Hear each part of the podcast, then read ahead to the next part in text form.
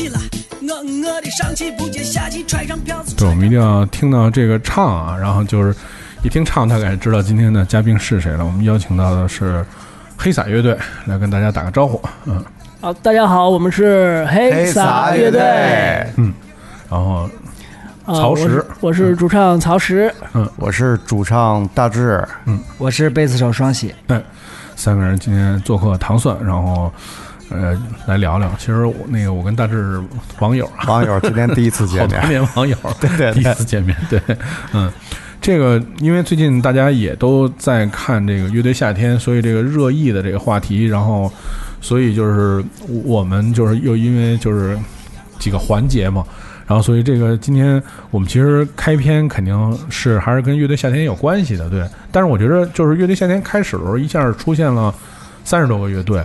然后其实每个乐队的过去并没有给大家好好说过，只是可能我觉得黑撒最有意思的地方，是因为是有西安的方言在这里面嘛。但是我觉得还是要在开始的时候简单给大家介绍一下自己乐队的背景，最开始，或者说让大家最快了解一下黑撒乐队。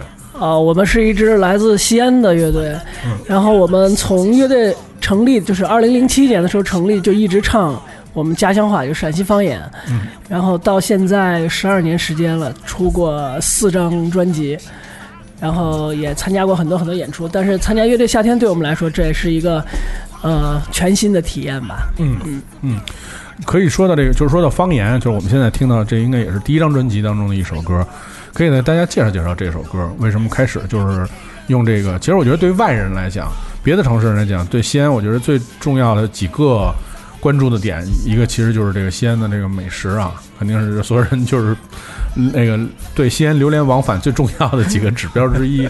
对，嗯呃，陕西美食这首歌就是我们唱了，就是我们家乡的很多很多种吃的，基本上有代表性的全都在这首歌里了。嗯，然后其实最开始写这首歌的时候，我们就想着，呃，既然我们的家乡有这么多吃的东西，我们又唱的是陕西话，我们想着就唱一点自己家乡有代表性的东西吧。就像您刚才说的，就是很多人对。陕西对西安的印象其实很都来自于那里的小吃嘛，嗯然后我们想，那我们就写首歌，把这些东西介绍给大家，除了给西安本地的人听以外，也给外地来的朋友，嗯让他们能听着这首歌能了解嗯这些小吃，嗯然后就写了。写完了以后，然后我们自己给身边的朋友听，他们也觉得很有意思，因为他们可能大家平时都在吃，但是并没有意识到这些东西全部罗列出来会有这么多，嗯然后大家觉得挺好玩的这首歌。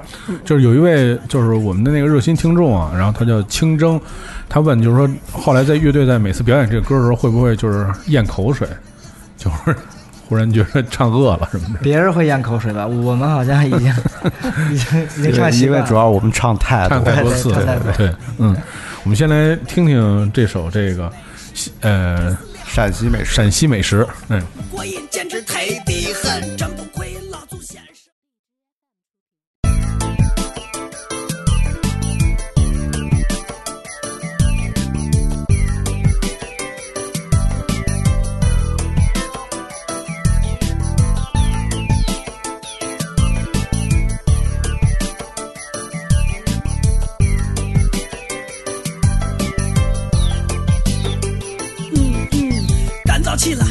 我的上气不接下气，揣上票子，穿上大衣，出门打个的。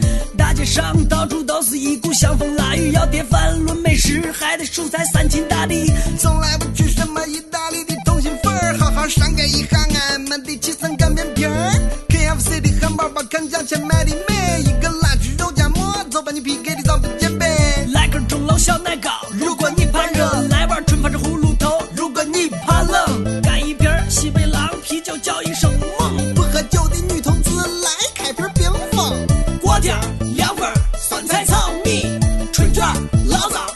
熏鸡、酸汤饺子、灌汤包子、醋粉香菜多，来再来点辣子。来，师傅里边坐，吃啥呢？你这啥做的好嘛？再这我面忒的很。都有啥面嘛？给咱介绍一下去。对，油泼面加一口，香的发抖。菠菜面营养多，绝对很浓。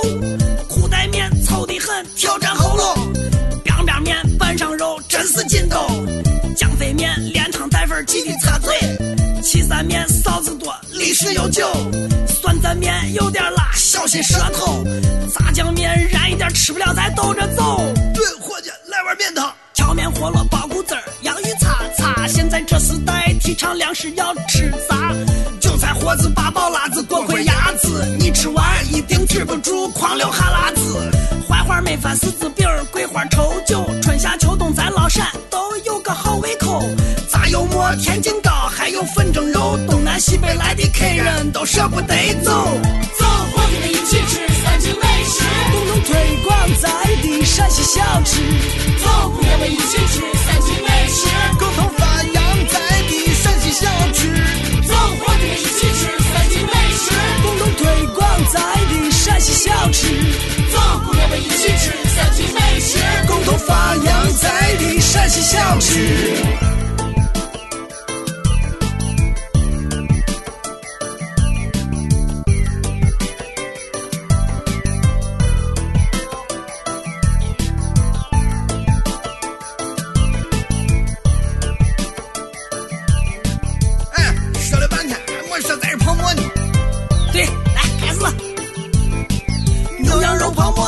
西安的经典传统，要想吃的好，我可讲究的赠送。馍要自己备，还得配上辣子酱跟糖蒜，料中味中肉烂汤浓，还有暖胃功能。伙计，汤给咱弄的快点。早饭要吃鸡蛋饼、胡辣汤跟豆腐脑，再来一个油饼，两个菜盒，三根油条。中午吃饭咱可一定要吃饱，点火锅到竹园或者海底捞。晚上可以去东新街，饺子糕吃个夜市，几十块钱一套，花样我可真不少。千万别忘了烤肉、烤鱼、腰花涮肚，什么虾尾、田螺、口条、耳朵也都放开冷嚼。美门的店，你就美门的店，陕西美食真是撩炸咧，soft 过瘾，简直忒的很，真不愧老祖先说食色性也。美门的店，你就美门的店，人是铁，粉是钢，吃饱喝足来碗汤。做工地道，便宜实惠，味道香，就是神仙再也不想当。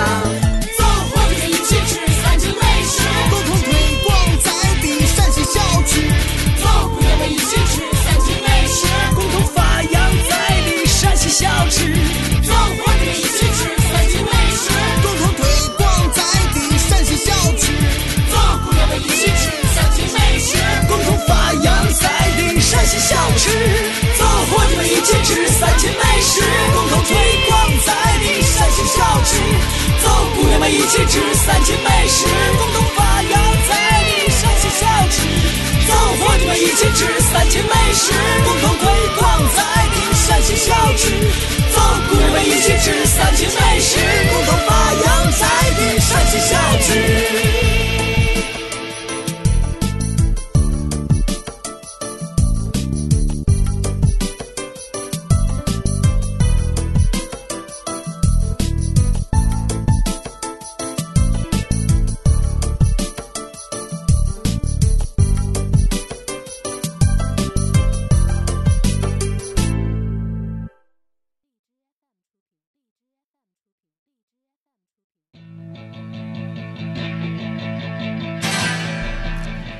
其实我们这个音乐人心头好也是通过就是推荐一些乐队特别喜欢的音乐或者影响乐队的音乐吧，然后这样怎么说呢？更快、更纪律的拉近就是音乐人跟听众之间的距离。然后在这个节目当中，我们也多次的很多听到大家就是在很多音乐上有一些共识嘛，比如像像这样的乐队，可以来介绍介绍，就是为什么要推荐这样的歌？对，因为这歌是我我推荐的嘛，因为因为我零几，我从我看零一到零四年吧，我一直在听后后朋克的音乐，对，嗯，而且我零三年、零四年我也加入过一个后朋克的乐队，嗯，所以说周杰伦人对我的影响很大，嗯。然后他的所有歌里边，我听的第一首歌就是这首歌《爱将我们分裂》，对，嗯嗯。就是就是可能有有情节吧，就是咱那个年代，就是一种一种很就是对摇滚乐那种那种执着嘛，还有那种、那种精神，嗯，我觉得还是就是反正每次听这首歌都能想起那个年代的东西吧，应该。嗯，但是其实你看，就是说我们看就是乐队夏天这么一个节目嘛，很多人其实不了解乐队或者不了解就是摇滚乐的朋友，他们其实也会能够比较鲜明的感觉出来，就是做一个乐队其实挺不容易的。就是首先大家说可能在一个城市，或者可能这乐队是天南海北的人凑出来的，而且每个人的那个聆听音乐的那个开始的东西都不太一样，最后可能要把大家的那个喜欢的东西综合到一个乐队里面，变成一种精华的东西，就可能是我们现在听到的这黑撒的音乐或者怎么样。其实这这个过程当中，你们就是从组建这个乐队，可能大家之前也玩各种别的乐队嘛，到到组建这个乐队，就是到认为就是我我可能要为这个乐队要花很多年的心思，这个时间大概是是是大概花了多长时间，然后以及就在这中间大家有没有什么样的故事？对，其实大家大家玩黑撒之前都有过不同的乐队嘛，嗯后来是都经历了辉煌跟解散，嗯，然后大家又回归生活。其实慢慢大家有自己的工作，有自己的事儿，然后不管是从事音乐相关，还是从事跟音乐没有关系的，但是生活当中还是有音乐的，只是他没有做乐队。嗯。零七年大家又在一起干一个这个事儿，其实也没有，其实其实那个时候感觉就是已经很释怀了嘛，就。嗯。大家就是为了一个一个还有一个共同的音乐理想，大家在一起去玩一个这个东西，嗯就是也没有说 想着能玩多少年，或者是有一个什么样的成就，嗯。大家就抱着一个玩的心态来来来凑凑凑在一起嘛，因为这几个人就觉得，其实大家大家相互打电话说组这个乐的时候，就是觉得这帮人在一起可能会更有意思。嗯嗯，那就是说，你看，就是乐队，我觉着乐队经历了这些东西，可能乐队，比如说从在小的酒吧演出，然后慢慢到音乐节，然后再到就是这种，比如像草莓音乐节这种人会比较多的音乐节演，各种各样的经历吧。但是对于就是上一个节目来讲，我觉得又是一种全新的体验。就是虽然它其实我觉得本质上还是乐队在玩音乐比比赛音乐，用音乐来做比赛，但是这个过程当中你们会觉得有什么不一样？就是特别是跟当时想的可能是不是不太一样？有没有这样的感觉？黑撒是从来没有参加过就是比赛性质的演出，嗯嗯。这回就是乐队夏天这个是第一次，嗯。然后这个对于我们来说肯定特别不一样，嗯。就是虽然演了演了那么多场，可能上下有差不多一千多场了吧，嗯。但是大大小小那种演出都都很多，各式各样的演出形式都有。但是比赛这次是，这是第一次，就是我我们成立乐队这么多年来第一次，因为我们之前是特别排斥嗯。就是比赛性质的这种演出的。嗯。啊呃，然后这次反正感受也不太一样。嗯，啊，但是上了台之后那个演的过程其实还是差还是差不多的，其实还是比较还原的，对，就是能，我觉得只要演起来就没事儿。对，演起来就没事对。但是演出之前在台下的那个心理感感觉是跟平时那种演出不一样嗯啊。因为其实也不一定是难受，其实怎么说就跟就有点上考场的感觉。对，就你比如说平时上音乐节什么的，大家就很很轻松、很释怀。就是我们上去是表演，我们上去是玩儿。但是这个呢，毕竟他有有人在打分儿，这个就不太一样，可能就会有一点啊，底下的人虽然没有把它当成考官，但是会有一点那种考试的感觉。嗯而且底下坐的都是懂的呀，都是同行。对，其实决定来来参加这个节目，其实大家也是觉得，因为这是一个纯乐队性质的。嗯嗯。第二是觉得这个节目可能在在就是推广摇滚乐呀，嗯。或者是或者是这种这种这种赛制形式上可能更偏更偏展演，但是它它可能更更更好玩一点。嗯。但是你慢慢的就会被这种赛制所所带进去嘛，嗯。因为它毕竟有晋级、有 PK、有淘汰，嗯，所以说其实也挺难受的，对 对对，因为感觉上煎熬，对。对，大家是那种就是乐队。可能也都认识，就是特别是像双喜，就是跟好多乐队、好多人都对。是，大家在底下其实很很 peace，嗯。就是在那房间里面都特别特别好，然后，但是上台之后都是那种特别就是针锋特别，对，就就是一上台肯定是就是都是憋着劲儿的、嗯。那种演出，嗯。应该像就是可能如果参加的多的话就会好，但是比如说我们第一次没有对对第一次去呃去来北京去演那个摩登天空音乐节。嗯，那个时候其实心情也特别紧张，因为没有没有来过那种就是没有去上过大的音乐节，那是第一次上音乐节的时候，跟好像跟这次的那个我自己的感受应该差不多。嗯嗯，就因为你没没没有这样演过，其实那个台下那种感觉，上这个节目的乐队都紧张，对对因为，大家都紧张。大幕拉开，下边先站五个人，先坐五个人，那那谁谁都不习惯。对对对对。对，我们一会儿再来聊聊更多的细节。我们现在听到的是来自 Joy Division 这首《Love Will Tear Us Apart》。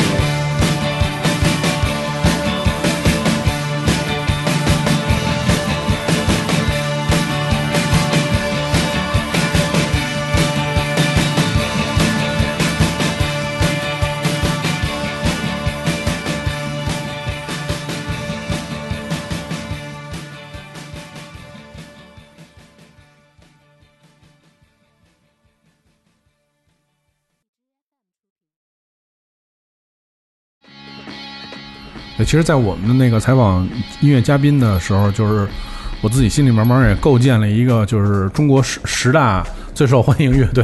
目前来看，这这个乐队是位于榜首 就是很多音乐人都推荐过。我觉得是可能是大家都是在那个共同的成长经历的那个年代，都经历过这样相同的音乐那种感受和不一样的那种冲击。对对，再也看不到现场了。对。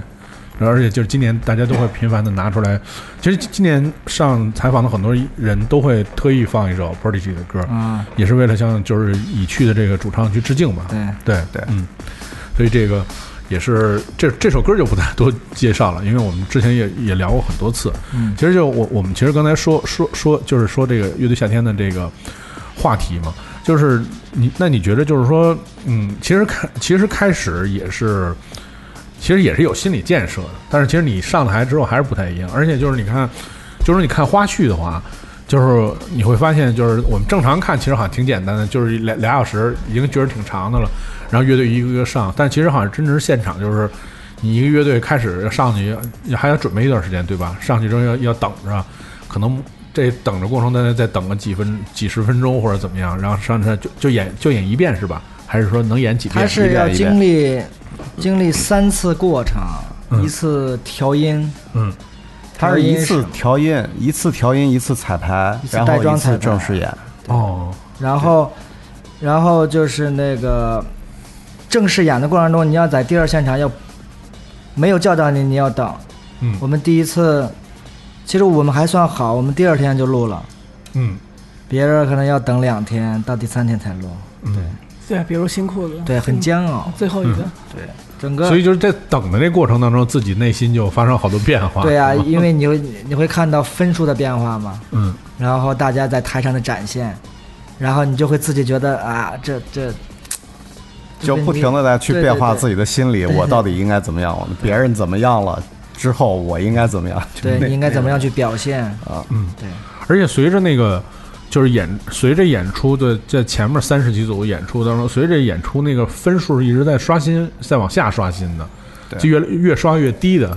其实，在越刷越低的那个过程当中，其实自己心里的那个内心的波动是非常大的，对，就是觉着怎么演都是那出花儿，都就想怎么能进那前十六。其实，对，嗯，然后你就在想，你最低得到多少分，你就能进到前十六，这老老盘算。嗯所以说在出分的时候，看一眼哦，进了，嗯就是那种。不过不不过好像这么看起来就是，呃，如果在中后演，其实还是能占点便宜的，因为只要中后演你心里有底儿，就有底儿。前面那有那分儿得分儿巨高，但是那个后面那个分儿都特低。对对对，那这个就是说，其实这个你你们演完了第一次，就是第一次演完了之后，因为就节目它其实播的流程很快嘛，其实乐队就播了半首歌，就是对外的那个版本，对对播了半首歌。你演完第一次，是不是跟很多人一样，就觉着这事儿是对你们来说是不是很重要？是不是也那时候就开始会不会有那种在是不是也无所谓，反正这阶第一个煎熬已经过了，第一阶段已经过了，也不是特别在意就是名次啊或者最终的结果，还是说觉着这第一第一次演完了之后就特别有信心了，想继续再往前走？对，就是第一次演完，我我们就觉得应该是阶段性的胜利吧。嗯然后也没有，其实当当时心情也没有说说我们一定要把下一轮拿下那种。嗯然后我们就会积极做准备嘛，就是最好能够进前，就是嗯进那个八强嘛，就很很顺利的进嘛。嗯但是其实也没有那么强烈，但是你要真正的去一对一，真正去 PK，就是你又再次回到录制现场的时候，反而那种心情会更强烈。就是说，一定要，既然已经走到这一步了，我们一定要拿下这一轮。嗯所以说那种情绪波动就很大很大很大。对，嗯嗯对，因为第一轮第一轮就过了以后，然后其实我当时我第一轮过了过完之后，就是再往后走，就看着就是大家乐队都特别都差不多，水平都差不多，嗯。所以这个首先比就是得要看他那个赛制，因为当时赛制没有出来，然后后来赛制出来之后是那种是改编嘛，嗯。一 v 一是改编，所以等拿到那个就是看到那个赛制之后，我自己反倒是觉得可能会有点戏。如果嗯就是如果是大家都是另外一种赛制的话，就比如说是，比如说是嗯乐手之间的这种单单独的这种。就是 PK solo 的话，嗯嗯对这个我们队可能不会占太大的优势。明白。然后，但是就是看赛制了，结果赛制是改编，就哎就觉得还挺有劲儿的。还挺有底的。对对对，啊，我们在下一节环节说说这个改编的这个环节，对对就是在上周刚刚播播播播过的这首歌，播过的。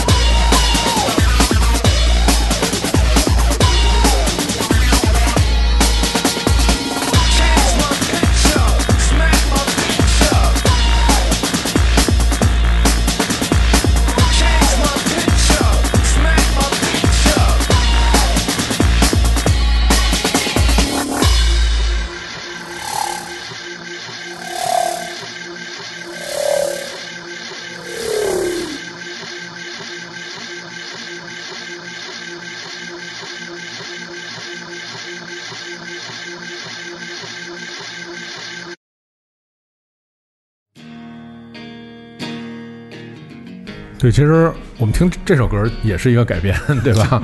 这是一个源自美国特别早期的一个民谣的作品，然后是被南湾的这个乐队在九四年不插电作为最后一首这个，其实他人生的最终曲目的这个表演。对，嗯，其实是就是说的这个改编啊，我觉得改编其实就是在电电子音乐里面改编，其实里面就是是是确实是有一个大忌，就是说你要改编，就是第一个法则就是不能改编最有名的歌，因为就是它已经足够，就是足够有有标志性了，确实要对改编什么难度还是挺大的。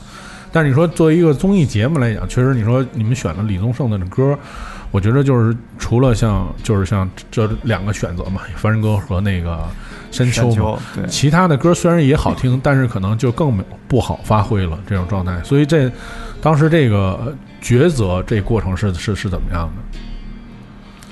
当时我们就是节目组其实给的时间很短，就是定下李宗盛以后，大概也就是二十20分钟。二十分钟左右，让我们就就要把歌定下来。嗯，然后我们乐队我们五个人就坐在那儿就开始商量，先打开手机，先把李宗盛所有的歌全全部列出来。然后其实很多歌我们也很熟，包括《凡人歌》《山丘》都是听过很多遍的歌。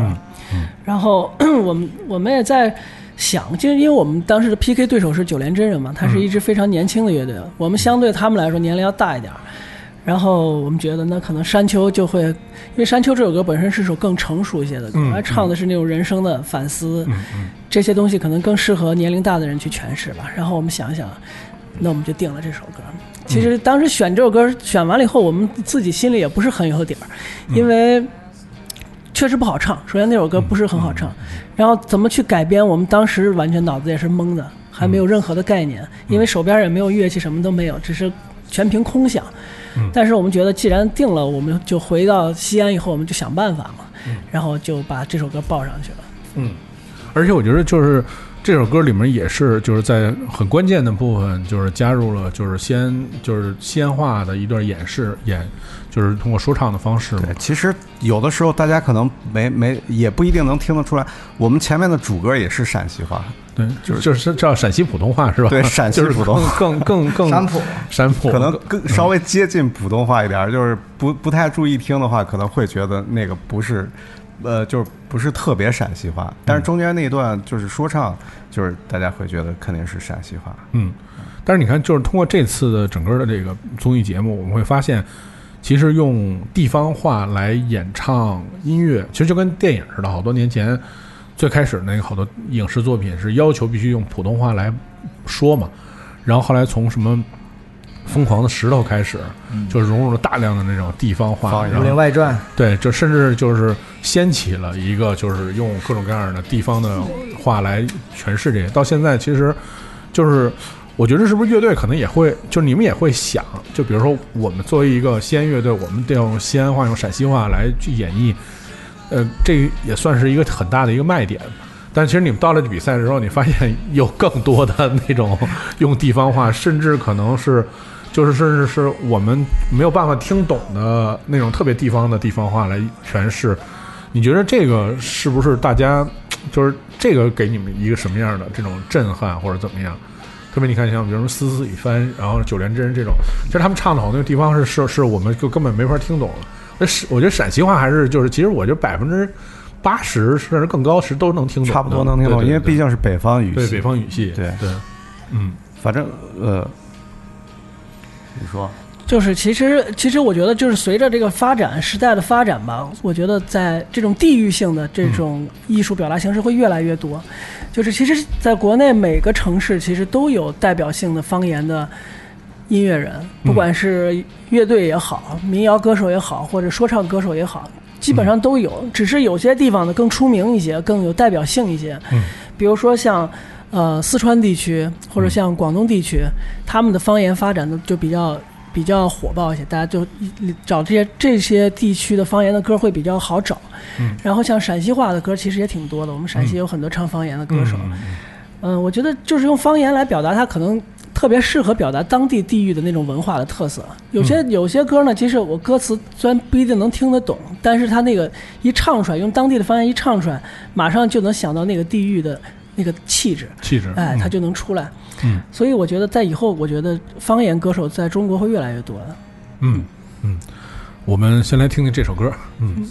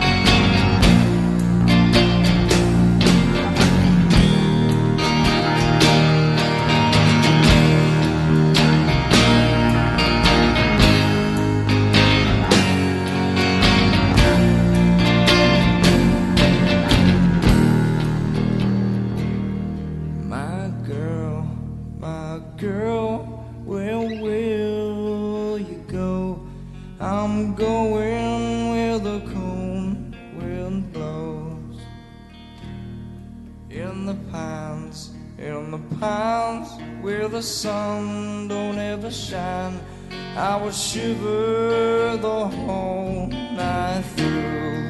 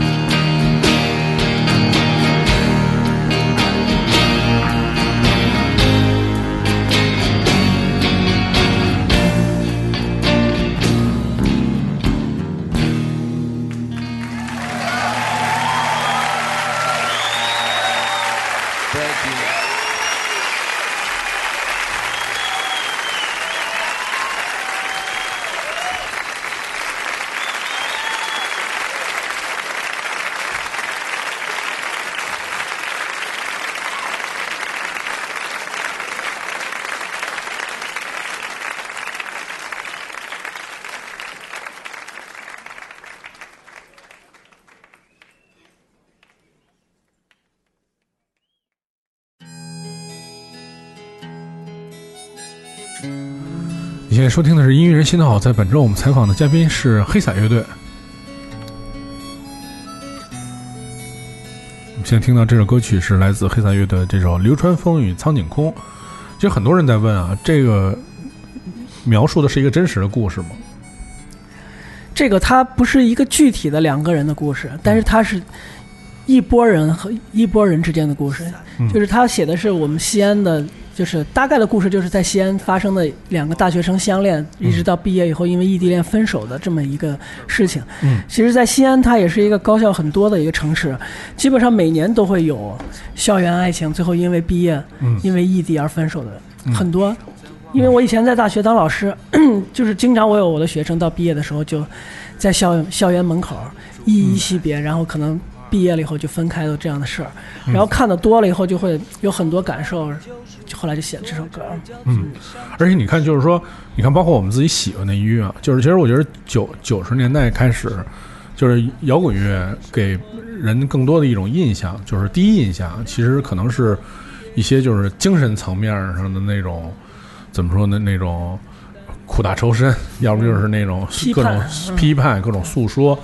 但其实从就是进入两千年之后，这不是就是再往后的很多那摇滚的精神就就转就是转转方向了，就是没有你想象的那么苦大仇深。我觉得在你们乐队上面，其实更多的是类似这样生活化的这种主题的这种演示，或者是怎么样。所以我觉得就是说，你们能不能来讲讲这种定位？因为你看，就是其实我们是深受九十年代音乐毒害的一批人，就听那样苦大仇深音乐来的，而且就会跟你讲什么我为什么唱这歌，然后最后就自杀了什么之类的，就是全是这种话题。但其实你经历那个年代，其实那音乐对本身对人的影响是很大的，就是说你已经固化那种音乐的方式了，对。但是现在就是时代不同了，要做不同的音乐，其实要做更多更多的转变，就是其实这个就是比如说歌词或者说音乐本身表现的这种手法的转变，其实要更比那个乐器音色转变要更难一点嘛。所以这个就是说，这个涉及到就是你们音乐上的定位，就这个来讲讲那个黑撒音乐的这种定位吧。嗯嗯，我们自己是这样的，其实就像我们乐队刚成立的时候，其实也挺愤怒的。那个时候 就会觉得有很多想表达的对世界的看法是，包括一些愤怒的情绪。所以我们早期的歌里也有像有一些歌，像《起得比鸡还早》呀什么，嗯这也是批判社会的。但是后来可能随着自己年龄增大，年龄长，可能有些问题看的就更温和一些。嗯然后我们就想。嗯，从歌词的角度来说，可能叙事性的歌就会渐渐的多一些。就比如说像流川枫、苍井空这样，就是通过讲故事的这种方式，然后可能在里头会掺杂一些我们对生活的看法和态度。嗯，然后从音乐风格上来说，其实我们是一个喜欢四处摸索的一个这样的乐队，就是我们实际上是打着方言作为一个外包装，嗯。陕西方言是我们的外包装，但是在在这个基础上，我们实际上在不停的在寻觅各种各样的音乐风格。嗯，就像我们刚听的那个陕西美食是很典型的说唱的一首歌，嗯。但是到这首歌呢又非常校园民谣的那那种感觉。嗯，然后我们其实也还有其他的不同的音乐风格，hard rock 啊、嗯雷鬼啊什么都有。嗯就是我们我们是希希望能够不断的去探索陕西方言和各种音乐风格结合的可能性，嗯就是。每次做出一首跟以前不一样的音乐风格的歌的时候，我们就会觉得，哎，好像又挖到了一个宝一样。嗯嗯嗯。不过刚才那个我们在那个节目开始之前，那个那个喜哥问了我们一个问题，说你们都是自然醒的，早上来做这节目吗？然后我说那特意上了一个闹钟，怕起不来。这个，那你说这是不是就是也是人就是不管说你心态怎么样啊，就是你你的那个生理还是会受年纪的影响吗？那你说就是说。是不是乐队经过这么多年，还是这种风波或者怎么样？其实也是在这个态度上面，就是跟生活达成了一种和解，所以更多的会用一种柔和的方式，再去跟更多的人去讲述你们想表达的想法。对，其实我觉得我们是，就是就是每个人肯定都一样嘛，他就很、嗯他可能会经历那种那种愤怒年代，然后到平和的一个转变嘛。嗯其实其实你包括这次上节目痛痒，他就是可能以前是那种很硬核的音乐，嗯，但是他到最后就是那种。就是与生活达成了和解。对呀、然后你你包括他他这次改编那个我愿意，嗯就是很平和，对。嗯，其实，但是也有很多人可能他一生都在奋斗，硬到底。对对对对对。嗯其实我们是那种，呃，大家大家在一起就觉得，呃，比如曹曹是写词儿，他也可以有愤怒，他也可以歌颂爱情，嗯他也可以有生活，嗯然后也可以讲故事。嗯其实，其实这种可能就是更更生活化，就是嗯就是觉得不为不为某种风格或者是某一个去去迎合什么东西而做一些东西，嗯其实还是还是真正的在玩音乐嘛。嗯。嗯你们自己的歌里面，你们最喜欢哪一首？就也不是说给别人推荐吧，就你们其实自己就比较喜欢的。我我喜欢的就是滚来滚去嗯啊，嗯，那个是一个就是有点朋克的，但是是不插电那张专辑，就是是民谣专辑里面的。嗯。其他两位，我我永远都是喜欢最新的。对我也我是永远喜欢最新的。现在可能最喜欢的应该是，就是我们去年第四张专辑有首歌叫《将令》，嗯应该是我目前最喜欢的，因为、嗯因为喜新厌旧嘛。在今天节目的最后，我们听到会听到《将令》这首歌。对，将令我也挺喜欢的，因为他可能更就是这跟曹老师说的，可能更新吧。第二，我们融融融合了很多东西在里边对，嗯所以说就比较就是听着不会太烦吧。嗯，我们先来听听这首流川枫与苍井空。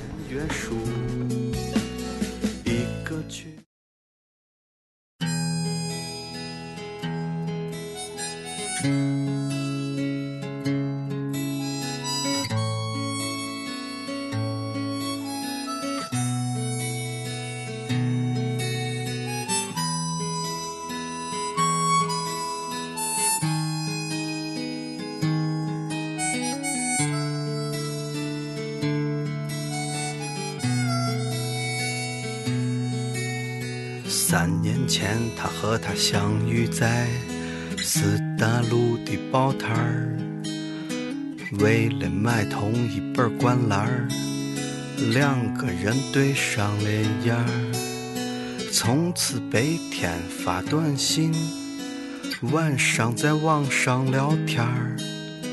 半年后在八里村儿，他们住在了一块儿。他送他一本儿淘来的旧书，作者叫村上春树。他送他一瓶廉价的香水儿，他知道这香水儿没毒。他们是两个没毕业的学生，日子过得很苦，但青春期有了爱情，就是完美的幸福。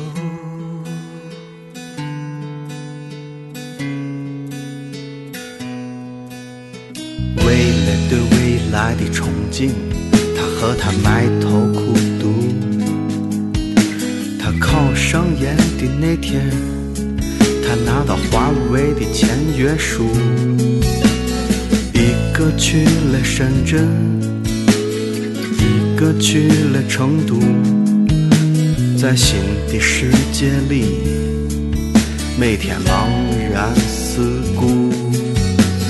想念被距离也被时间冲淡。现实像一块橡皮，擦去了曾经的浪漫。当他鼓起勇气说出分手的那天，他也只是对着电话轻轻说声再见。这样的故事每年都发生在这城市之中，这样的故事每年都结束，消失在风中。还记得当年他和她爱的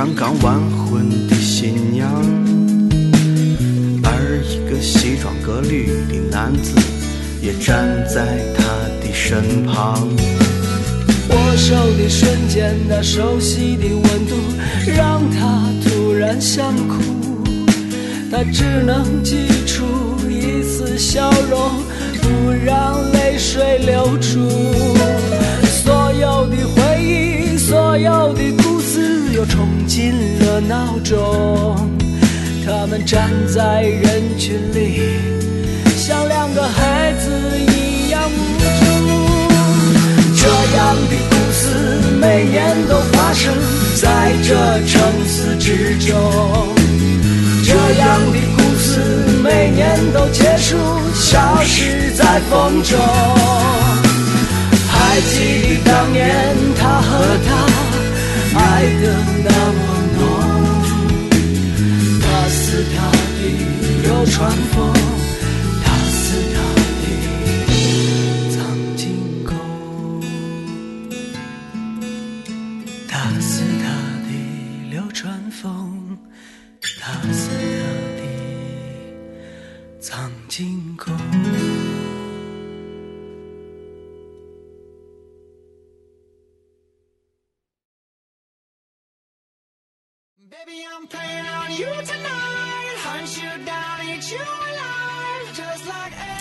哎，喜哥，你会不会有那种感觉，就是因为听音乐都是从比如说九十年代开始，其实大家都是这样，但是你会止步到一个年代，比如说很多新的音乐你就不会接受，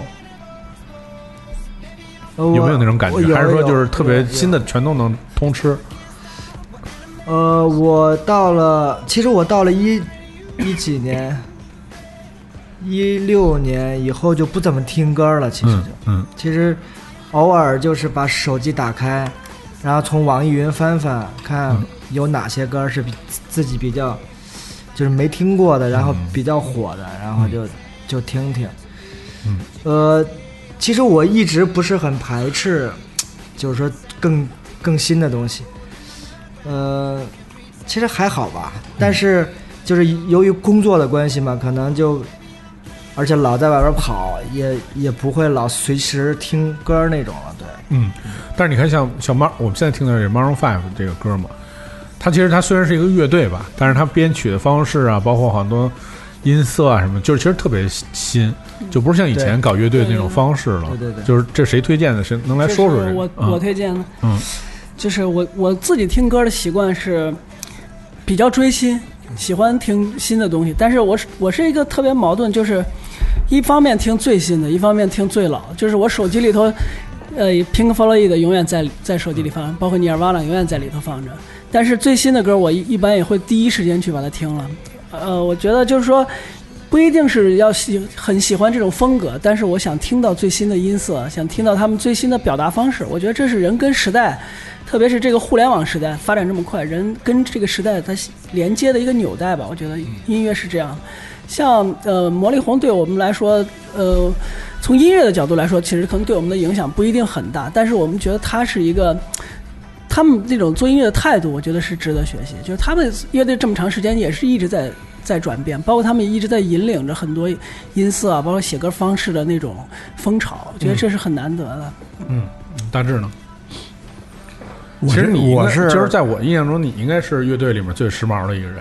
呃，因为你还老弄那些电子的那些乐器什么的。对其实这从技术层面来讲，你应该是给乐队带来革新的一个人，主要的成员。对对对，是对对对，他做啊做因为编曲，对，因为我我这个属于是职业的需求，所以我必须得不停的去听这些新的东西，嗯然后呃，这样的话，我可能会去更好的去把握一些就是别人的需求，嗯，就不仅仅是我们乐队自己的东西，然后我也会从其他的，就比如说来来做编曲的人，然后他们会给我听大量的所有的东西，不光是主流的，然后。呃，就是他们的诉求都是特别特别有针对性的，他们会给你听特别，就是他们特别想要的那些声音，嗯，然后歌儿这些东西都会都会给我，然后我去把它们吸收。就是我在给他们的东西的时候，我从他们身上会获取一些东西，然后放在这个黑撒的这个乐队的音乐里边嗯嗯啊。然后我自己又做合成器，嗯，所以可能听的东西要相对。呃就是更相杂一点儿，对，对范围更宽一点儿。对对对。嗯嗯，我们来听听 Maroon Five 这首 Animals。Baby, I'm playing on you tonight. Hunt you down, eat you alive. Just like animals,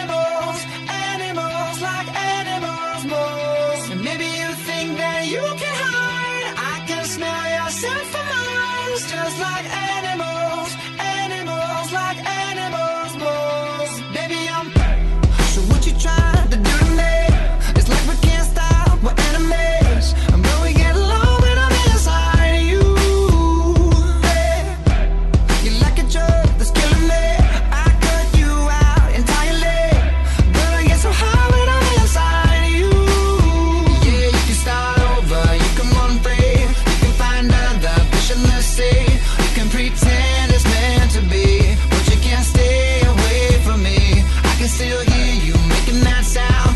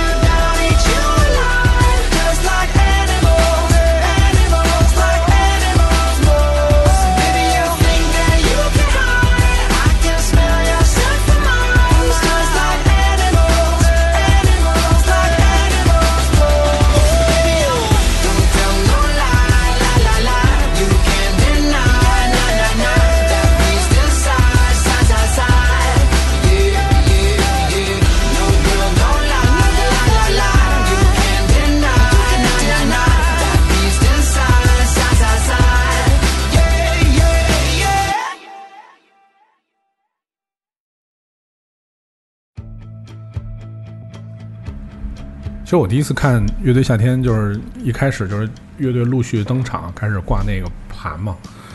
其实那个感受是跟看其他节目确实不太一样，就是因为可能就是因为你从业这么多年，那里面人基本上都认识，所以我觉得你你们参与一个这样的节目，就是我觉得有一，我觉得我自己猜啊，有一方面原因来，可能也是因为有好多认识人，所以你们参加这节目可能觉着不是像真是参加一什么社会的那种综艺节节目，去了都不认识，或者大家聊不来，就是单纯的比赛那样，会不会有这样的心理？没有，嗯，就是其实一开始也不知道谁参加，哦。哦，不知道谁参加，哦对对对，节目组不，他不会透露，他只是大概会告诉你们，对说了会有个。会有也一定会有你们知道的乐队对。嗯。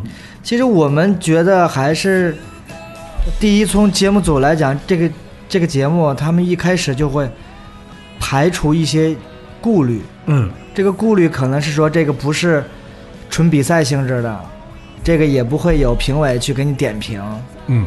然后他们会尽量的保保证从灯光、音响效果做到做到那种 live house 跟音乐节的配置。嗯。其实在，在消除这些顾虑之后，我们决定去试一试。然后，对于黑撒来讲是一个传播，就让更多人去认识你。嗯其实主要就是这点儿，嗯也没有说，呃，因为当时也不知道是谁演，嗯是谁谁参加呀什么那来了之后，是不是就是一方面心情也放松一点，对一方面更紧张？就是在来之前，可能道听途说，可能会有哪几个哪几个乐队会去，嗯但是确实是百分之九十的乐队都不知道，就是都不知道会去参加。嗯。就等到到了那儿以后，就是公布名单才知道，哦，原来是有这些这些乐队。嗯嗯，但是有些乐队可能都不都没都没有见过，对，有没见过的，也有是是也有知道的。不认，识的对对就是知道的就会觉得哎，还挺有压力的，因为有的时候在音乐节上演，就是是那种就比比如说痛痒都是最后，嗯。或者是就是大家都会看，然后比如喜欢的还有旺福那种的，嗯就是以前都是特别喜喜欢的那种队，嗯。然后现在就是哎就见着人了，就是以前都是属于那种不太好见着人的那种，是对。嗯。那在这个过程当中，有没有在比赛过程当中，就是有机会跟，就是可能大家没有交流过，可能对其实去聊聊，其实这个节目最大的好处就是最大的，其实我觉得，呃，不是说晋级，嗯。是真的很难得，三十一支乐队能够大家在一起相处三四天，嗯。甚至一个星期，平时很难做到，大家每天在一起吃吃喝玩儿。嗯，就是你比如说你要是一起参加音乐节，最多在后台打个招呼，后台打招呼，对，晚上吃个宵夜，是，这个是你从一早出来以后，从化妆一直到晚上，基本上都会碰到打招呼，对。大家一起在外边抽烟，然后一起吃盒饭，嗯然后一一起聊天。其实这个共处的这个时光，嗯其实是最难忘的。嗯就包括，呃，比如说没有进十十六强的，或者是止步八强的乐队，其实都会，我觉得有一点都会觉得，都会怀念那个那个，就是大家在一起共度的那个劲儿。嗯其实不是说我有没有晋级，嗯就是就是就是觉得啊，大家可能别人又聚在一起了，而我没有跟他们聚在一起。嗯对，其实因为那个是在节目里边看不到的，对、嗯就是全是在后后台，后台是在一个大厂大大大大厂棚里边对对对。嗯然后大家都在那儿待着，然后抽烟什么乱七八糟，就出来就聊。嗯哎，我特别喜欢你你们的这些歌呀，什么就就玩儿，就这种相互吹捧，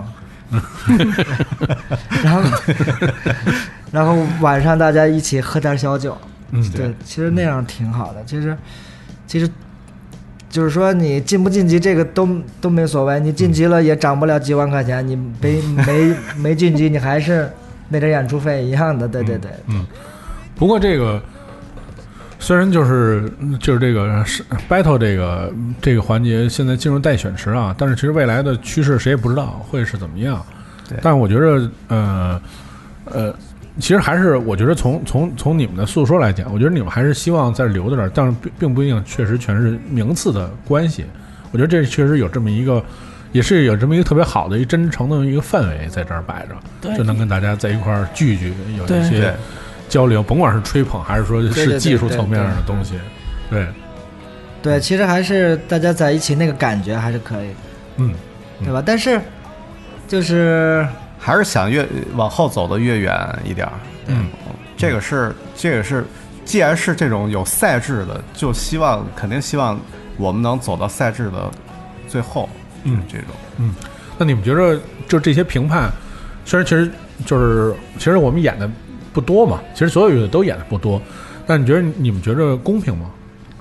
呃公平，嗯，就是就是你淘汰肯定你有有你被淘汰的理由。嗯。对，然后别人喜欢别的乐队是有别人喜欢别的乐队的理由，嗯，大歌迷喜欢这个乐队不喜欢这个乐队肯定有他自己的理由，但是没有标准，嗯。也不是说他不好就一棍子打死，嗯。他有有发光点，但是可能在某些方面，可能是选歌，可能是现场表现，可能是，呃，大家对这种风格、对这种艺术形式的理解有有偏差，嗯。因为你不可能保证每一个人都喜欢各种风格，他都会有涉猎，对吧？嗯。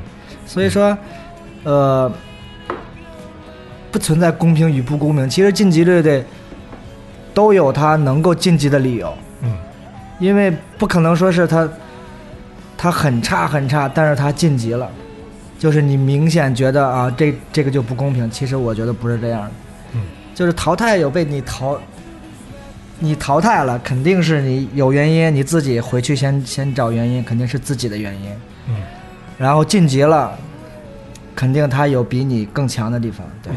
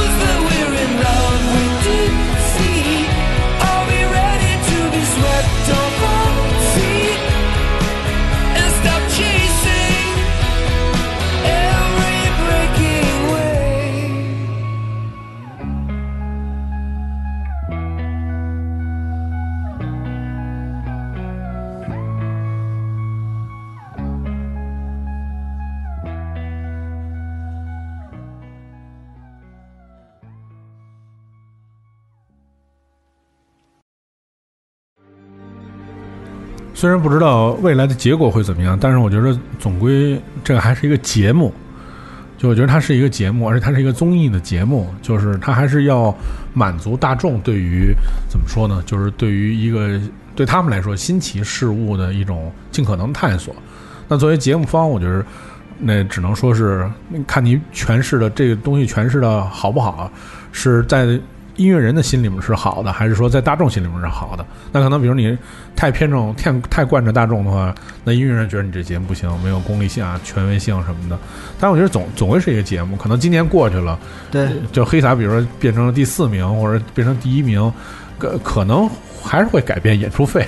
但是我觉得其实也没有说就是乐队就就止步于此了，对吧？对对对对对其实，呃，毕竟是个综艺嘛，对综艺对吧？还是综艺对。综艺呢，他要有流量，他要他要对得起冠名商给的这点钱，嗯，就是它要做成年度最 热门的节目对对，最最热门的，他必须从综艺的角度去宣传、去剪辑、嗯。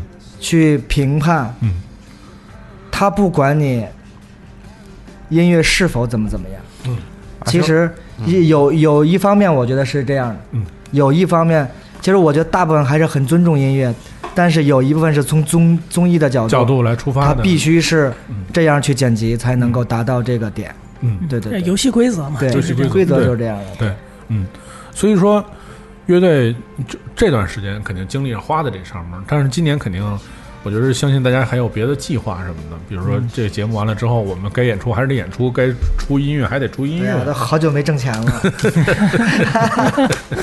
对，所以说接下来会有什么样的计划？就是关于演出呃，下来我们 我们近期的计划，除了一些常规的音乐节的演出以外，就是筹划下半年的一个全国巡演。嗯等于我们去年是做了乐队第一次巡演，走了十六个城市，今年想接着走一下，嗯。去一些我们没去过的一些地方。嗯。然后大概会从 九月下旬开始，然后一直到十月下旬结束，用一个月时间走十几个城市，嗯。然后可能夏天开始我们就开始排练了，最近就要开始排练这个巡演的曲目了，因为想既然参加了节目，我对我们来说也是个提高，嗯。就想这一轮巡演要比去年要做得更好、更精彩一些吧，嗯。就票价更贵一点，对，让让观众觉得票价涨了值是吧？嗯 但是那个是是不是呃能如大家所愿，在巡演路上唱在乐队夏天里面唱的特殊版本，这事儿也未定是吧？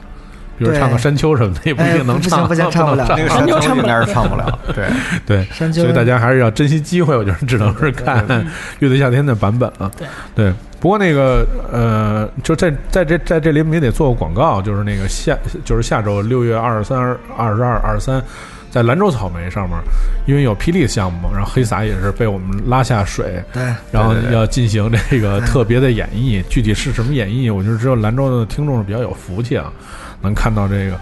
我我我们，而且我们这是首次启用了，就是乐队人全上。对，因为以前乐队全上，就是乐队该干什么干什么，但是这次全是歌手。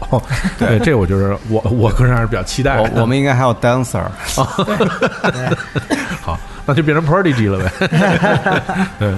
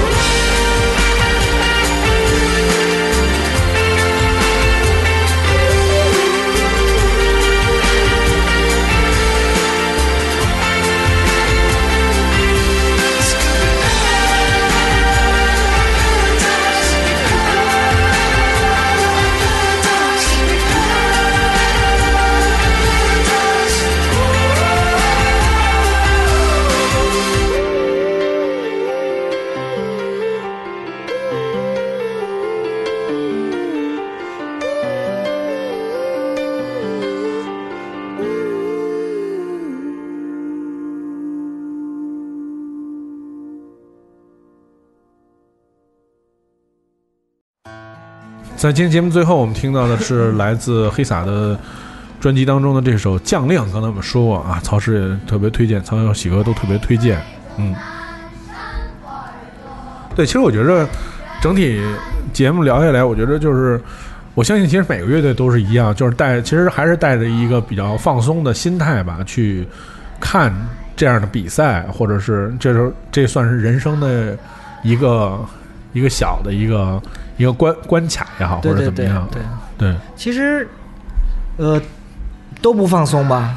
嗯，就是其实我觉得心情可能每个乐队，就是都说啊，我看待这个看得很淡，我们只是去享受去 enjoy，是吧？这个东西其实都不是这样的，我觉得都不是这样的，就是肯定是要，就说是要这样说，嗯但是每个人还是，就是肯定要卯足了劲儿去，去证明一些东西吧。对，就像那个我在节目里头说，他他实际上可能说是一个小的关卡，但是可能对很多乐队来说，它就像山丘一样，嗯是要花很大的精力去爬才能飞跃过去。他只要爬到顶上，他就能看见更美的风景。